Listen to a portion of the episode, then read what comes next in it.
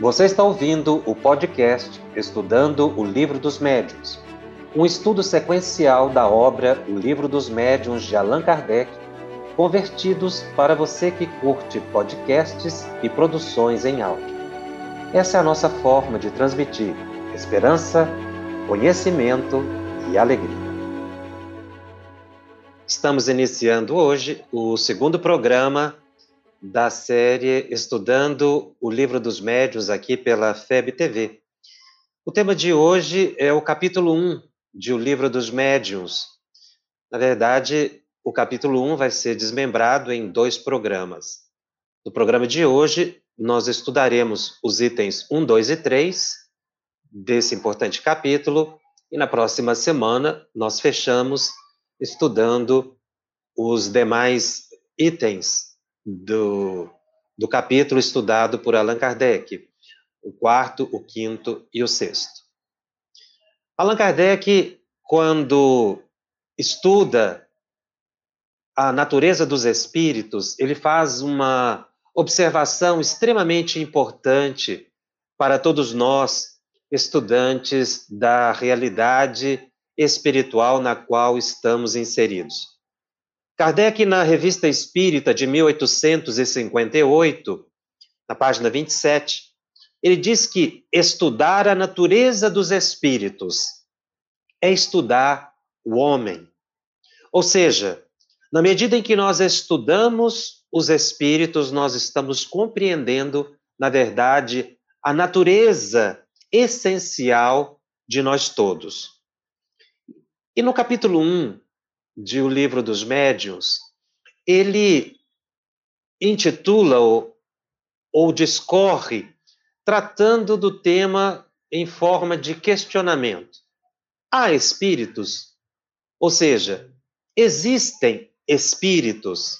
É a grande pergunta que Kardec faz e que ele vai, durante o capítulo, discorrer em todo um arrazoado, buscando chegar a uma conclusão lógica e racional da possibilidade da existência dos espíritos, da sua individualidade e principalmente da possibilidade da comunicação dos espíritos com os homens encarnados na Terra.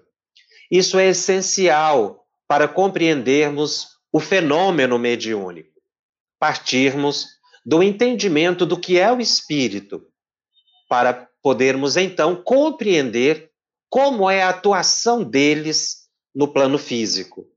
Daí, esse estudo acerca da natureza e da existência dos espíritos ser basilar para o entendimento da própria mediunidade. E Kardec diz que a dúvida relativa à existência dos espíritos tem como causa principal três elementos essenciais. Kardec falava a uma sociedade que se dividia à época em cientificistas e aqueles outros que eram os místicos, para não dizer dos incrédulos, tanto de um quanto de outro assunto. Mas Kardec estabelece que as pessoas costumam duvidar da essência, da existência dos espíritos, por desconhecimento da natureza dos espíritos. Como eles são estruturados, como eles são constituídos, eles têm ou não uma individualidade. A dúvida também nasce da ideia que se tinha e que ainda se tem de que os espíritos são seres à parte da criação. Então, as pessoas têm uma ideia dos espíritos a partir de crenças populares, milenares. Então, se admite que espíritos sejam deuses, anjos ou demônios. Mas Kardec pontua algo muito interessante quando ele estuda a existência dos espíritos e a possibilidade da comunicabilidade com eles. Kardec acentua que a dúvida da existência dos espíritos decorre também, seria o terceiro aspecto, da desnecessidade da existência dos espíritos. Ou seja, para muitas pessoas, os espíritos, se existirem ou não, isso não vai fazer nenhuma diferença. Então, esses três elementos fazem com que as pessoas duvidem da existência dos espíritos e também não se dedicarem ou não se, se disporem a estudar mais a fundo o tema. A ideia, portanto, geral que se tem dos espíritos decorre das crenças populares. Mas Kardec observou algo mais no fenômeno espírita, como, é, como era chamado à época. Ele observou que existe um princípio inteligente fora da matéria. E ele chegou a essa conclusão em função dos fatos por ele observados. Em geral, as religiões costumam conceber a existência dos espíritos, a sua individualidade. São as religiões ou doutrinas espiritualistas. Mas no espiritismo há um avanço. Quando Kardec iniciou a sua pesquisa, ele lidava com essa expressão espiritualismo que era até mesmo pejorativa.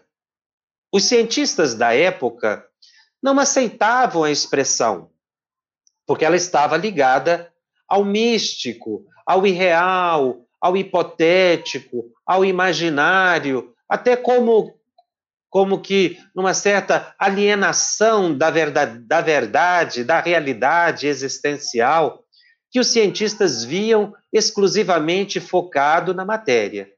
A ciência é aquilo que se pode provar. E, por observação, por prática, todas as vezes que se repetir o experimento, nós vamos chegar a uma conclusão. Isso é ciência.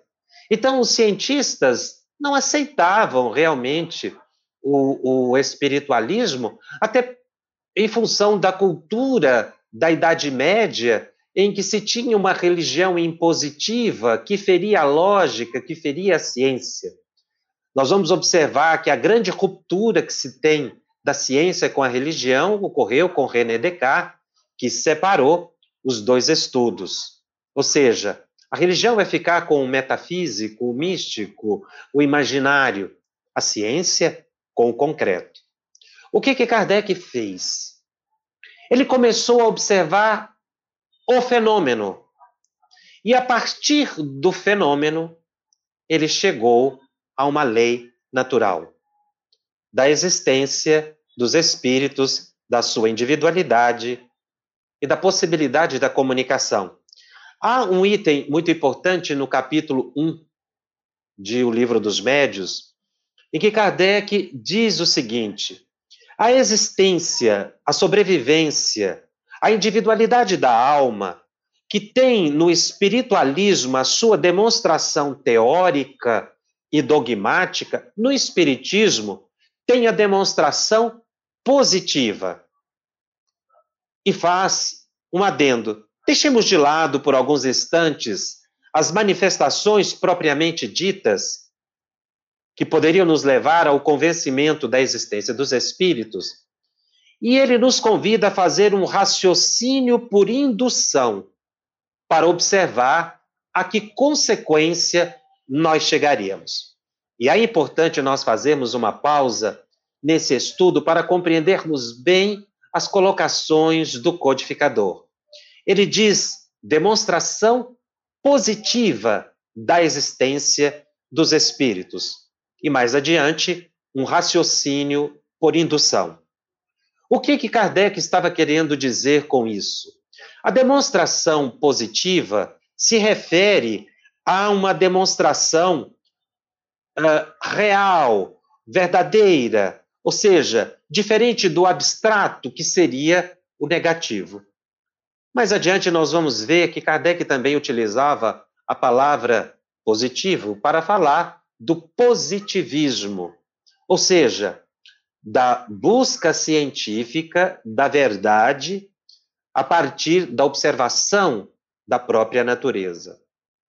Mas vamos nos ater à expressão que ele utiliza, o raciocínio por indução. É essencial para nós, estudantes da mediunidade, entendermos o que é o raciocínio por indução. Kardec estava se referindo ao método indutivo de pesquisa, que foi desenvolvido por Francis Bacon, ainda no século XVII, e que norteava toda a pesquisa, sobretudo das ciências naturais, ramo científico do qual participa o Espiritismo. A expressão Espiritismo veio exatamente para substituir a expressão espiritualismo, já desgastada à época. A palavra era nova para dizer de ideias novas. Mas Kardec utiliza um método que era bastante conhecido, aceito academicamente, para se chegar a uma conclusão. Ou seja, pelo método indutivo. Observa-se o fenômeno natural, a ocorrência, a repetição desse fenômeno, para se chegar a uma conclusão, a uma lei geral. O método indutivo desenvolvido por Francis Bacon, ele vinha para substituir ou apresentar uma alternativa no método científico até então aceito, que era chamado método dedutivo, ou método aristotélico de Aristóteles, que vinha da antiguidade. Como é que funcionariam esses dois métodos na pesquisa que Kardec desenvolvia? Kardec observou o fenômeno e chegou à conclusão de que existem espíritos. Ele partiu da observação do fato, do fenômeno e não de uma hipótese, e não de uma ideia preconcebida. Ele foi observar a manifestação dos espíritos e chegou à conclusão de que os espíritos existem. Isso é método indutivo. Se Kardec tivesse utilizado o método dedutivo, o trabalho seria diferente. Ele, por exemplo, poderia estar no seu gabinete e, de, e pensar assim: será que existem espíritos? Então ele estabelecia uma hipótese: existem espíritos? Então ele iria buscar fenômenos na natureza que comprovassem a existência dos espíritos. Mas não foi esse o caminho, foi o contrário. Eu vou dar um outro exemplo que o próprio codificador utiliza para explicar a metodologia que ele utilizou. Kardec começou a observar nas diversas mensagens que recebia. Kardec diz que chegou a trabalhar com cerca de mil grupos espíritas espalhados por todo o mundo. Então ele recebia mensagens e, ao estudar essas mensagens, ele foi observando que existem espíritos que não sabem que desencarnaram. Então ele foi observando que inúmeros relatos, pela natureza dos relatos, ele chegava à conclusão: no mundo espiritual existem espíritos que não sabem que já morreram, que já desencarnaram. Esse é o método indutivo. Se ele utilizasse o método dedutivo, o aristotélico, aquele que ficou superado, ele faria uma análise diferente. Ele poderia estabelecer uma hipótese. No mundo espiritual, será que existem espíritos que não sabem que morreram, que desencarnaram? Então ele iria buscar o fenômeno, consultar os espíritos, buscar mensagens que comprovassem essa tese ou essa premissa de que existem espíritos que não sabem que desencarnaram. A diferenciação dos métodos é essencial, porque Kardec menciona que os espíritos é que criaram o espiritismo.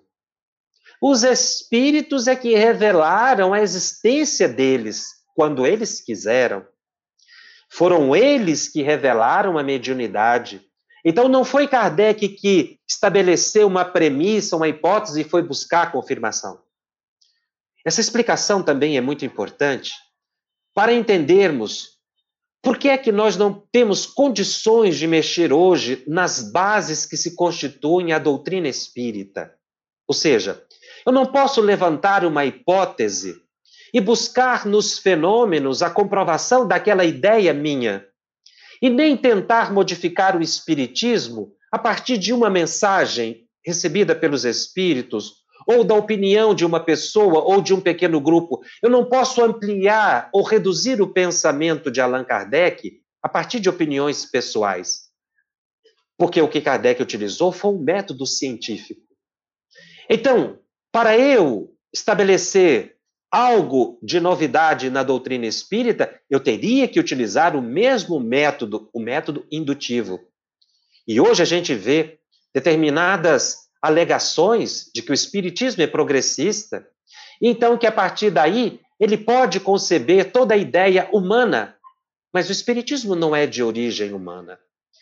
Aqueles que tentem, que tentarem trazer ideias novas para, para modificar as bases da doutrina ou trazer uma inovação doutrinária, essas pessoas precisariam respeitar o método utilizado por Allan Kardec que foi um método indutivo. E na maioria das vezes, nós observamos são pessoas com opiniões particulares, tentando alterar o pensamento do codificador.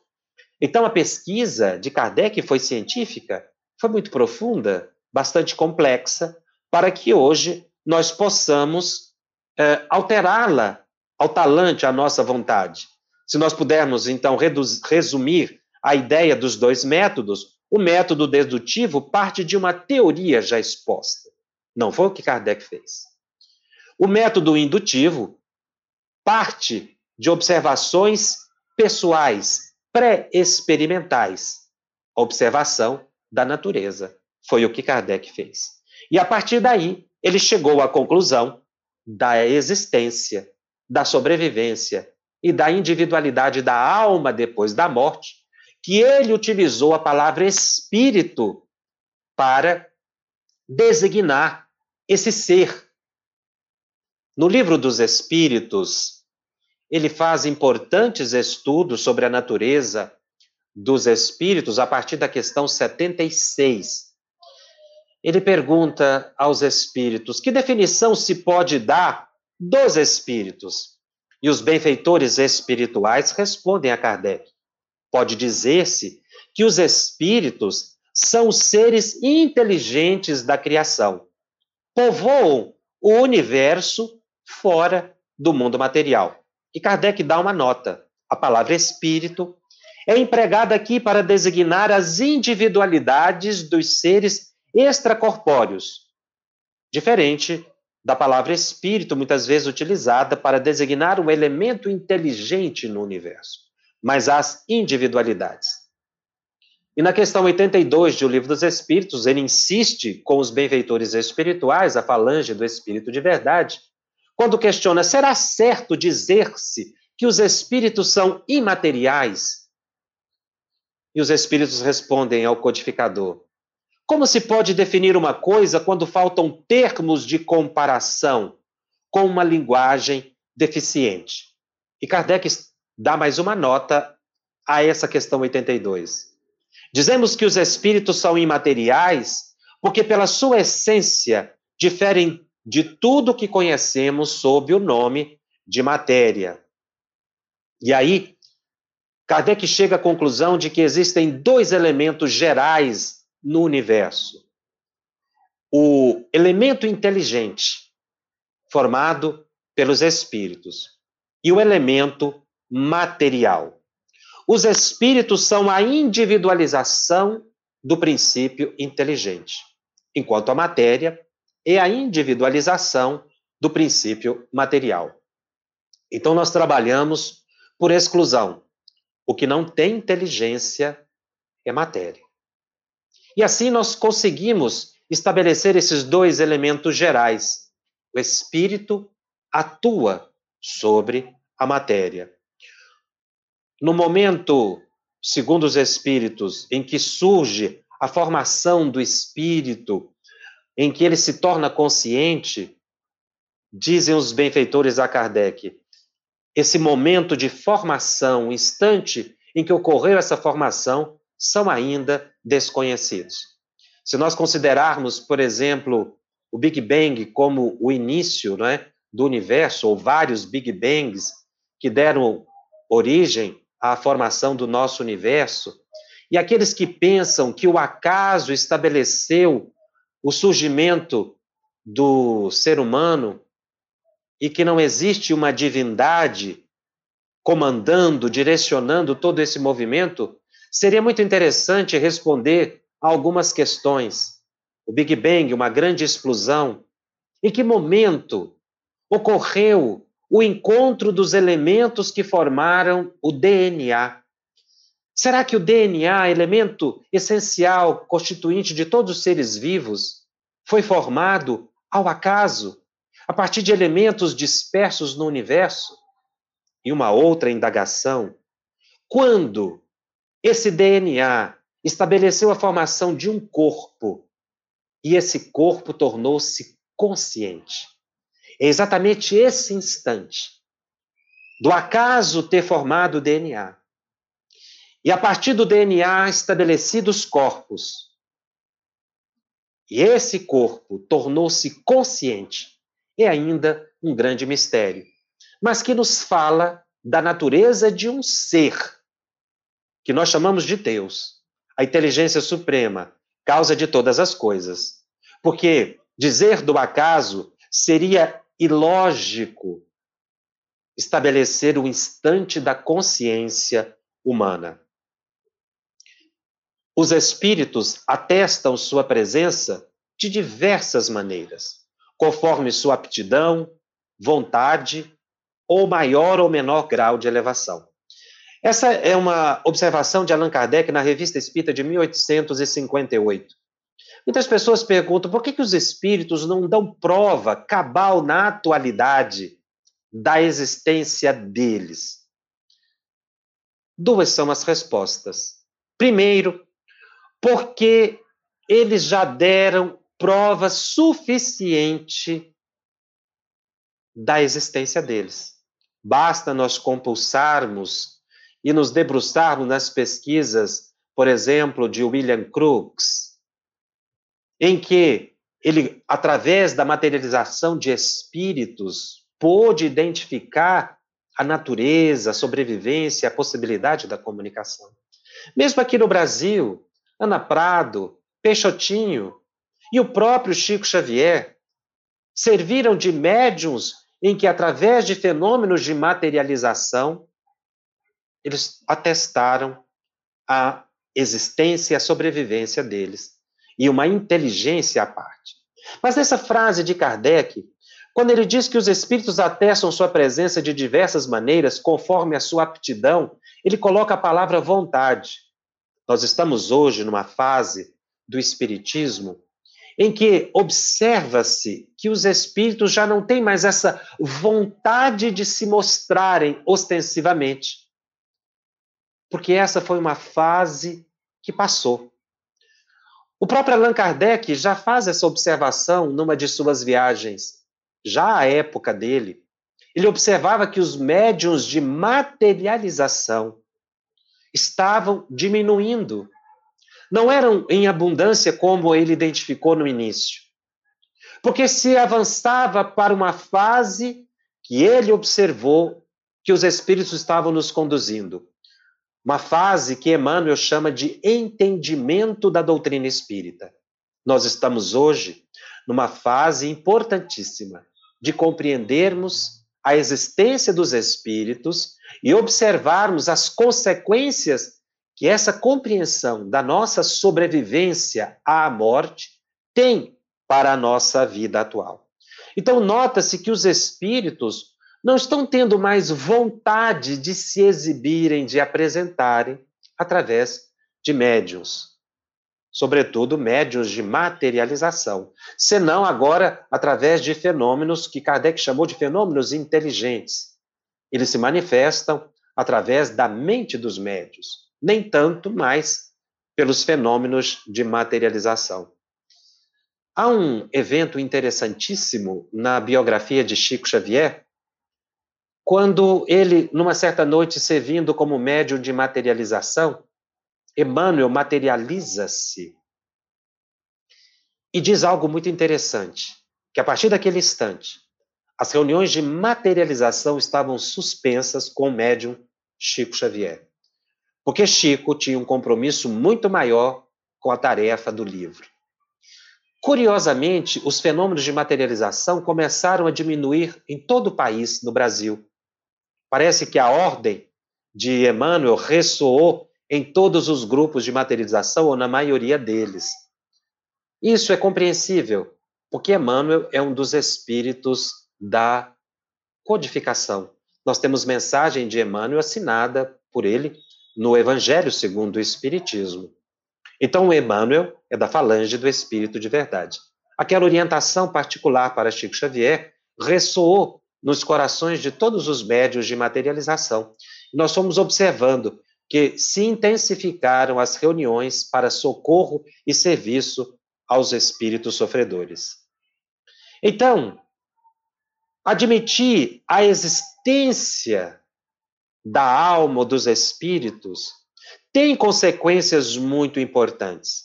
Os espíritos têm consciência de si mesmos. Os espíritos sofrem. Os espíritos são felizes. E mais, os espíritos nada mais são do que as almas dos homens que viveram na terra. Não são anjos e nem demônios. É importante estudarmos a natureza dos espíritos para tirar em torno desse tema o véu do misticismo que ainda impera. Nós precisamos entender que os espíritos não têm todo o saber. Eles não detêm todo o conhecimento. Existem espíritos de categoria as mais diversas. E eles se reúnem no mundo espiritual de acordo com as afinidades que têm, que é uma questão que Kardec trata ainda no neste capítulo 1 de, da primeira parte de O Livro dos Médios, quando ele diz que os espíritos habitam em todo o universo. Eles constituem ou formam o mundo invisível que nos cerca.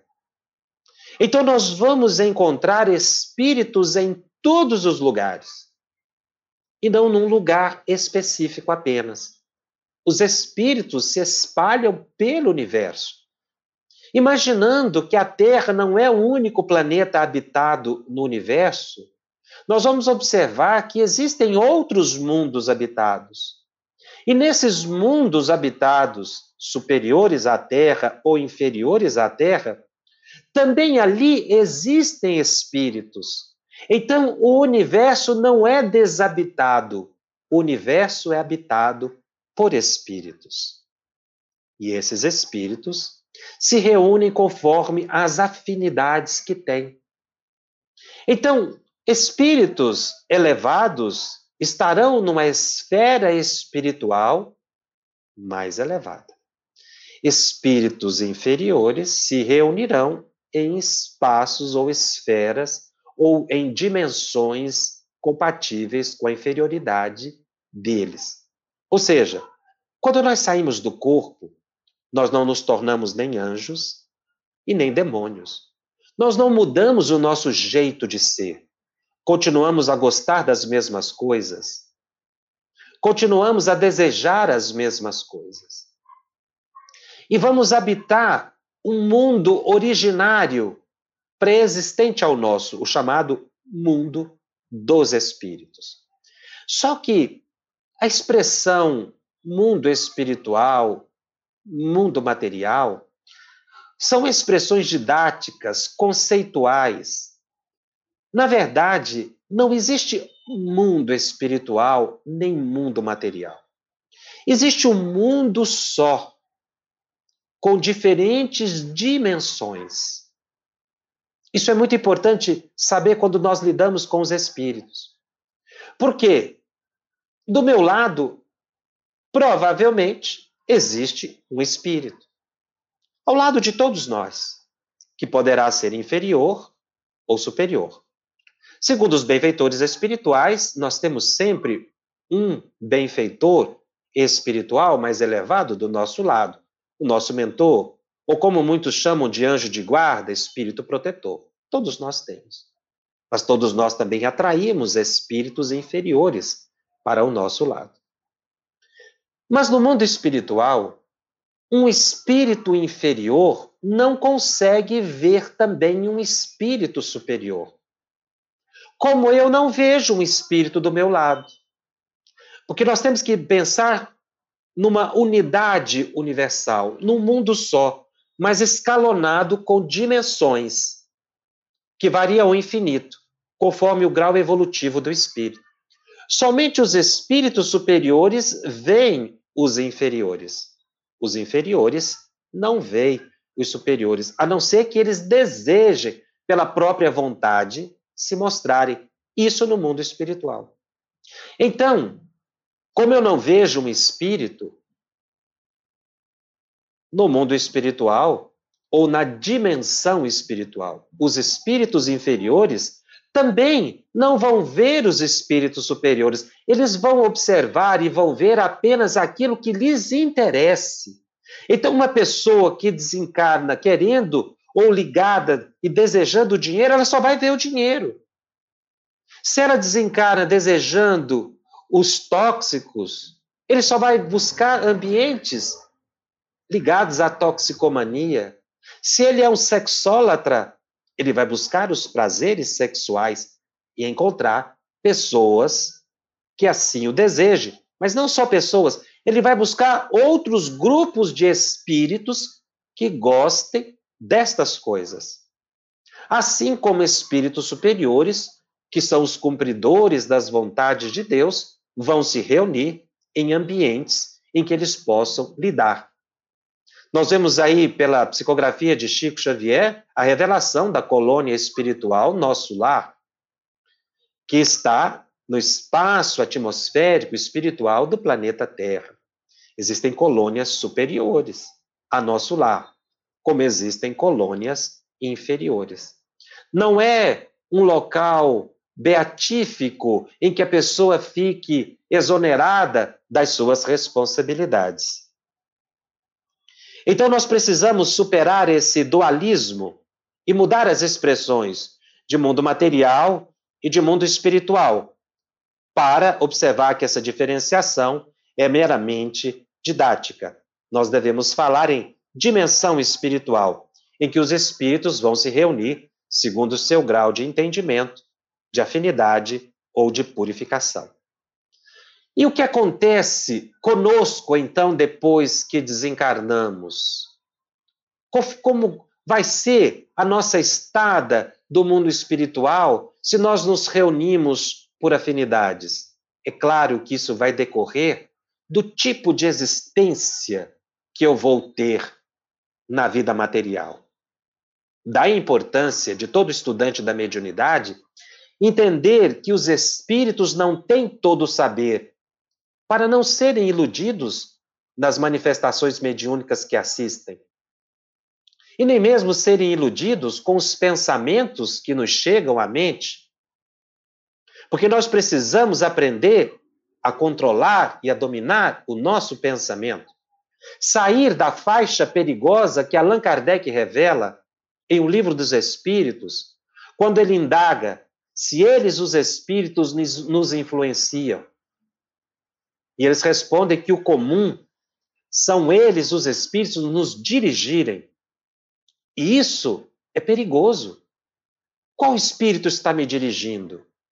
Como eu posso saber? Para onde eu estou indo segundo essa direção?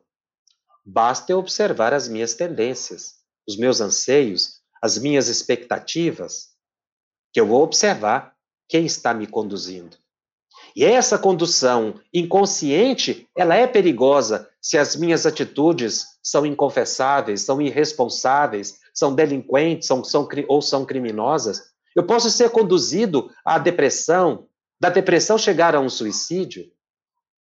Mas eu posso me abrir aos benfeitores espirituais pela oração e me conectar. Então, o nosso destino ou realidade depois da desencarnação vai depender da minha conduta hoje. E é com esse universo que o médium lida diuturnamente. Por isso, ele é pre precisa observar-se para entender-se e entender a natureza dos espíritos.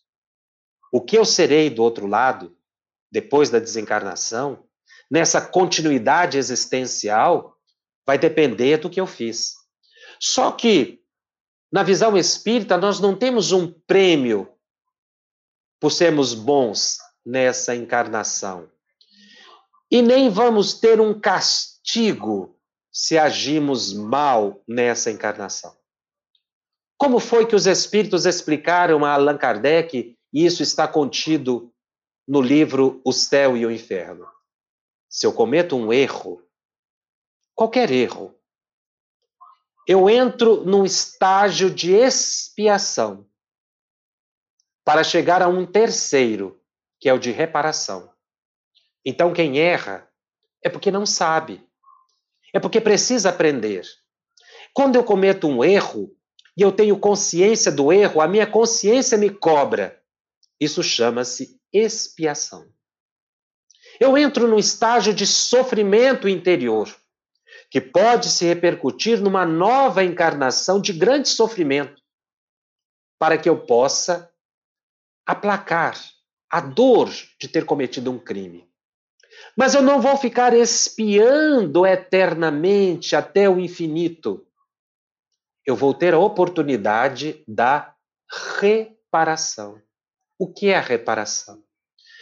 Deus me dá a oportunidade de corrigir o erro de conviver com as pessoas que eu cometi desatinos para fazer-lhes o bem. Por isso é que quando nós estamos encarnados, nós temos que fazer todo o bem possível. Aceitar as pessoas como elas são. Entendermos que a pessoa que erra é porque não teve educação, não teve a oportunidade que nós tivemos. Deixar de censurar as pessoas, deixar de criticar, deixar de reclamar já é adentrar no estágio de reparação e fazer todo o bem que nós pudermos. Erros que nós tenhamos cometidos em existências passadas ou nessas, que nos pesam a consciência, não justifica nós ficarmos clamando sob o peso da culpa ou na depressão. Eu errei, eu errei porque eu não sabia. Agora eu vou buscar a reparação. Eu vou corrigir o erro. Eu vou fazer o bem para as pessoas porque é fazendo bem que eu corrijo o erro. Mas e se eu tive uma vida na, na Terra que eu posso chamar de ter sido uma alma boa?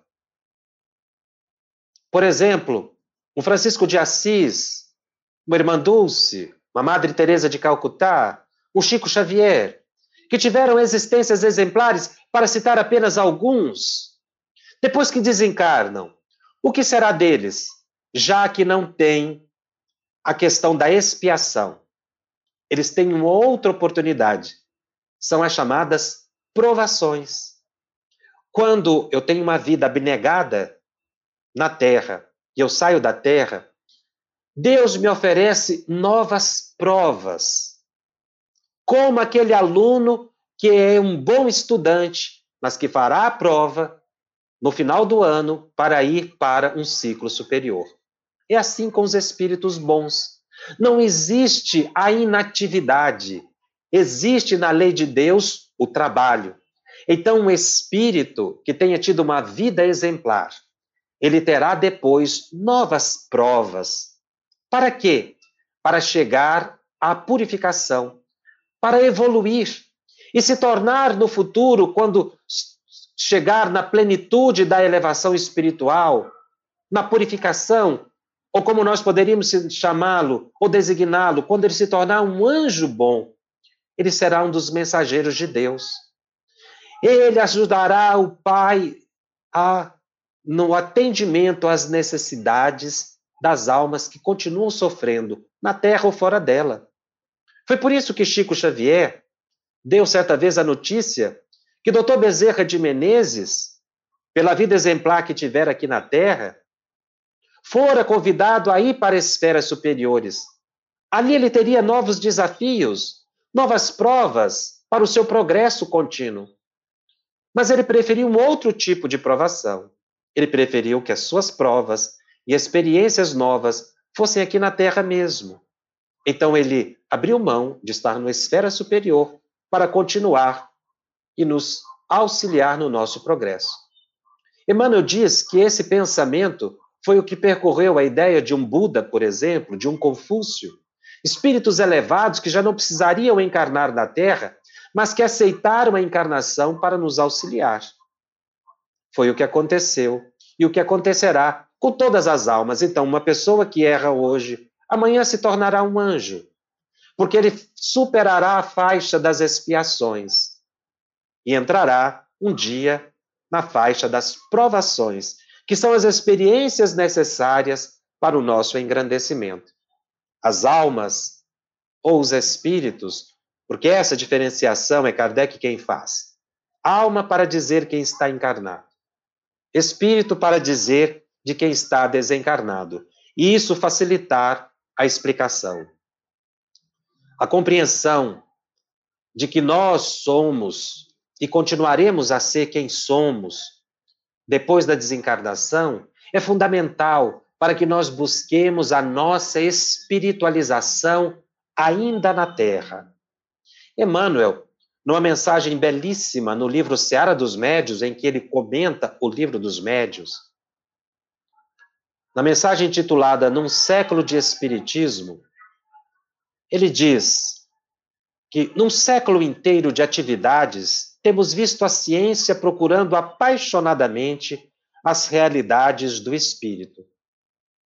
Provas, no entanto, indiscutíveis, foram sempre ofertadas pelos benfeitores espirituais. E ele menciona Wallace, Crookes, Lombroso, Lodge, como grandes pesquisadores que provaram a existência dos espíritos.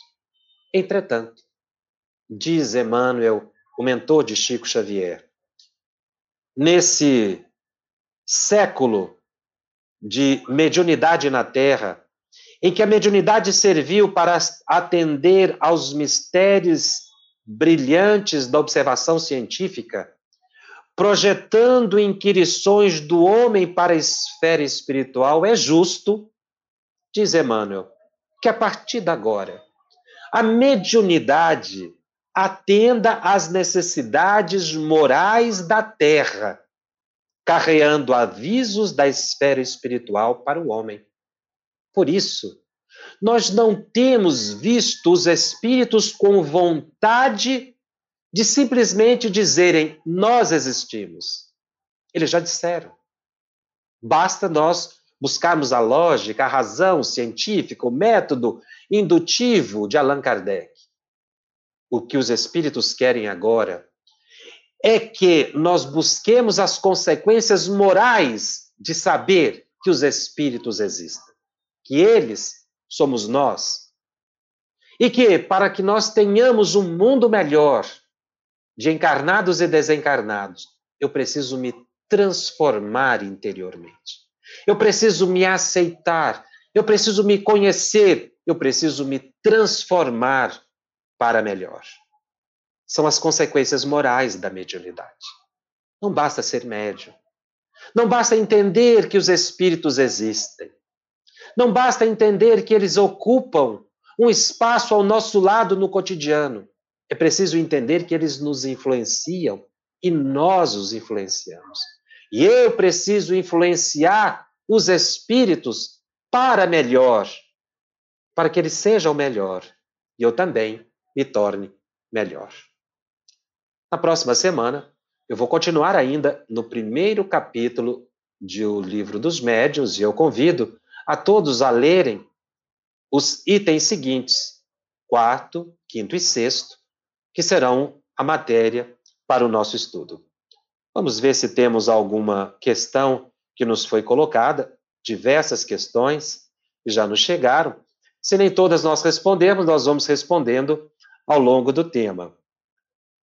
O Leilson Monteiro nos diz: professor, não somos professores aqui, somos todos estudantes e queremos aprender juntos. No livro dos médiuns fala que todos nós, em diferentes graus, maior ou menor, temos mediunidade. Todos temos mediunidade. Isso nós comentamos na, na, no programa passado e vamos insistir sempre. Precisamos tirar do nosso vocabulário a expressão eu não sou médio. Todo estudante da mediunidade precisa entender, ele é médio. Eu não sou, às vezes, médio ostensivo. Eu não vou desenvolver uma vidência, uma psicografia. Mas o meu contato psíquico com os espíritos é permanente. E é esse contato, é essa comunicação que nós mencionamos hoje, que nos faz todos médios. A Yolanda Santos pergunta: Kardec diz que todos somos médios. Significa dizer que toda a humanidade a tem? E se assim a for, essa mediunidade seria a de intuição e a de inspiração? Basicamente, sim, Yolanda. A mediunidade que amplamente é, se espalha é a da intuição e a da inspiração. Toda a humanidade tem. Toda a humanidade está em contato permanente com os espíritos. Queiramos ou não, acreditemos ou não. Essa é uma realidade que Kardec chegou à conclusão por raciocínios lógicos. Ou seja, eles se manifestaram, eles mostraram a individualidade, eles mostraram que são inteligentes, que não são seres à parte da criação, não são anjos e nem demônios, eles se revelaram. Então, eu não acreditar na existência dos espíritos hoje é por capricho. Ou então eu querer dizer a ciência não comprovou. O problema é que a ciência não tem método ainda suficiente para comprovar o mundo espiritual. Por que, que não tem? Porque os espíritos não querem. Porque se eles quisessem, como quiseram para Kardec, eles se mostrariam a todas as pessoas. Só que seria um horror. Porque as pessoas ainda não estão preparadas para entender que nós somos interexistentes. O nosso cérebro é incapaz de absorver essa dupla realidade. Então, muitas pessoas ficam veladas, a maioria da população da Terra, para que nós tenhamos um pouco mais de livre-arbítrio. O Espírito me inspira e eu vou agir se eu quiser. A Lena Ribeiro nos pergunta: tudo o que precisamos saber sobre mediunidade se encontra nos livros, no livro dos médios? Toda a base se encontra no livro dos médios, sim. Agora, o livro dos médios é a basilar, como estamos dizendo. Sobre o livro dos médios ergue-se um edifício. Porque o livro dos médios necessita de interpretação. Nós estamos aqui fazendo um esforço interpretativo segundo a nossa possibilidade para entendermos a essência espiritual de O Livro dos Médios. Mas quem primeiro interpretou o livro dos médios foi o próprio Kardec, na revista Espírita. Então, se nós quisermos entender um pouco mais do livro dos médios, estudemos a revista Espírita. A revista Espírita, podemos dizer, é Kardec interpretando Kardec. Porque ali ele discorre sobre outros aspectos que a obra sintética de O Livro dos Médios, ele diz isso muitas vezes, não permitiria, senão ficaria um livro muito grande, com muitos casos e muitos detalhes. Ele deixou isso para o livro dos médios. Mas nós temos também Leon Denis. Leon Denis também é um dos grandes intérpretes do livro dos médios. Nós temos Ernesto Bozano como um dos grandes intérpretes do livro dos médios.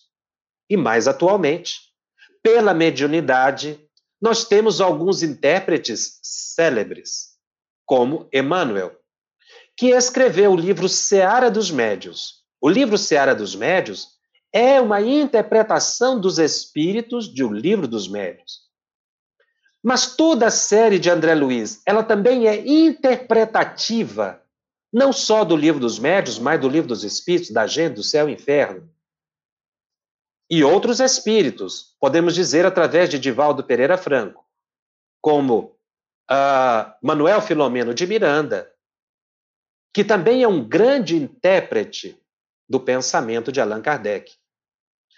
Nós temos também Joana de Ângeles como uma mentora e uma intérprete. Por que, que nós estamos chamando-os de intérpretes do pensamento do codificador?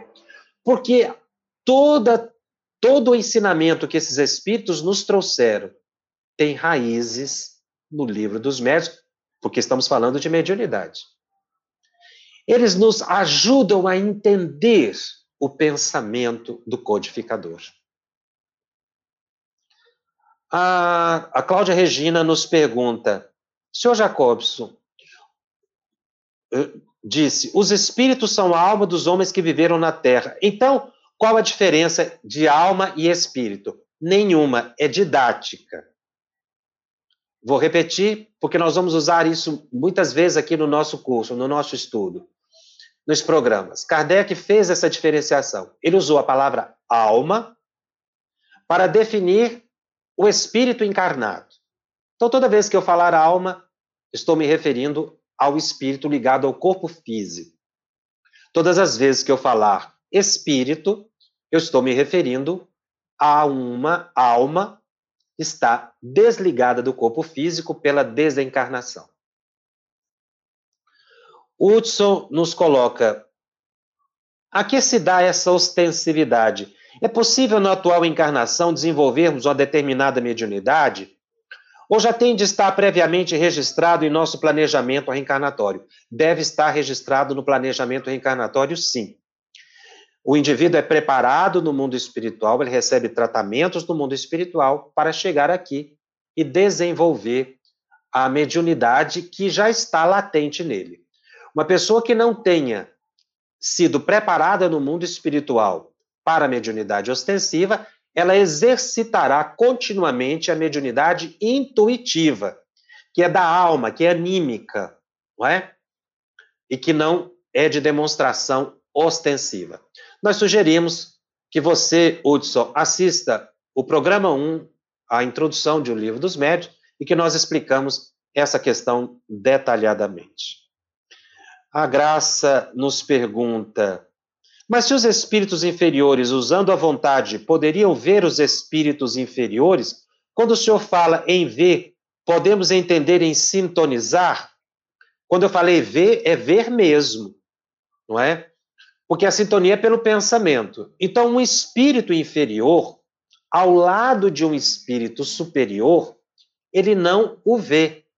Como eu não vejo um espírito naturalmente aí no cotidiano.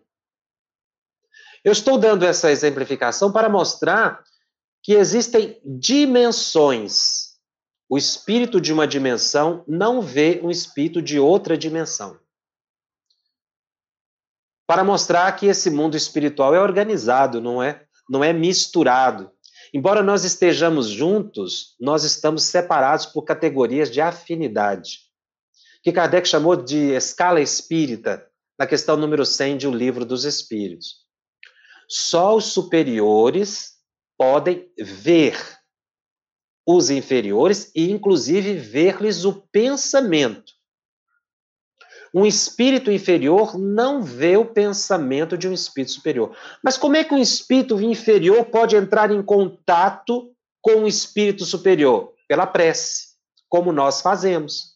Então, aí o final da questão que ela coloca: o espírito inferior pode se sintonizar com o espírito superior, sim, se o espírito inferior superior aceitar, achar conveniente, acolher aquela prece, ele vai inspirar um espírito inferior e poderá até aparecer para ele, diminuindo naturalmente a sua iluminação, o seu estado, graduando para chegar ao nível do inferior. Então, quando nós falamos ver, realmente é ver.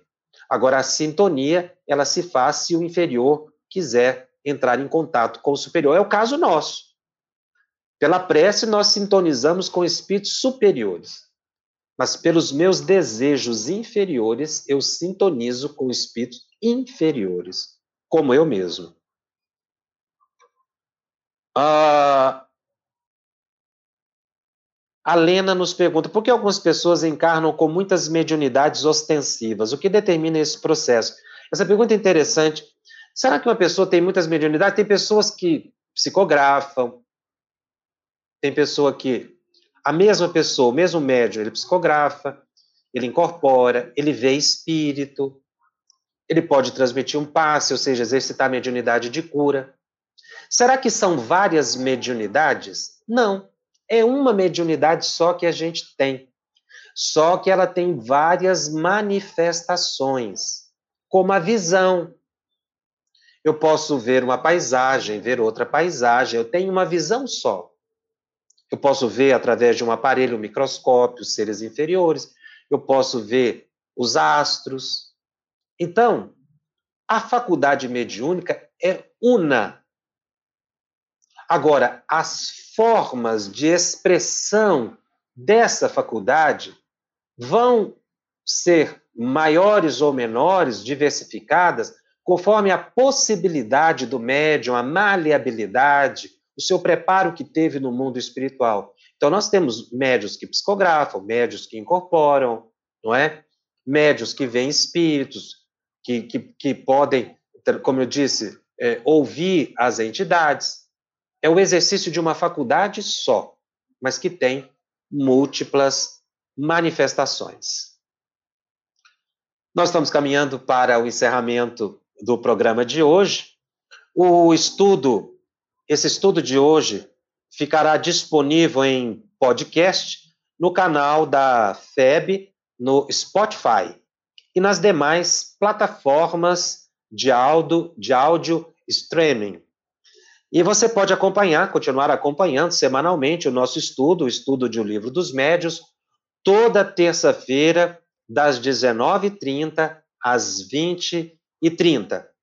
Quem está começando o curso hoje poderá assistir os programa, o programa anterior, que nós falamos da introdução, e o programa ficará disponível. E a sugestão que nós fazemos para ter um melhor aproveitamento, inclusive em termos de perguntas, é que faça uma leitura do capítulo todo para que nós possamos fechar o assunto dos espíritos.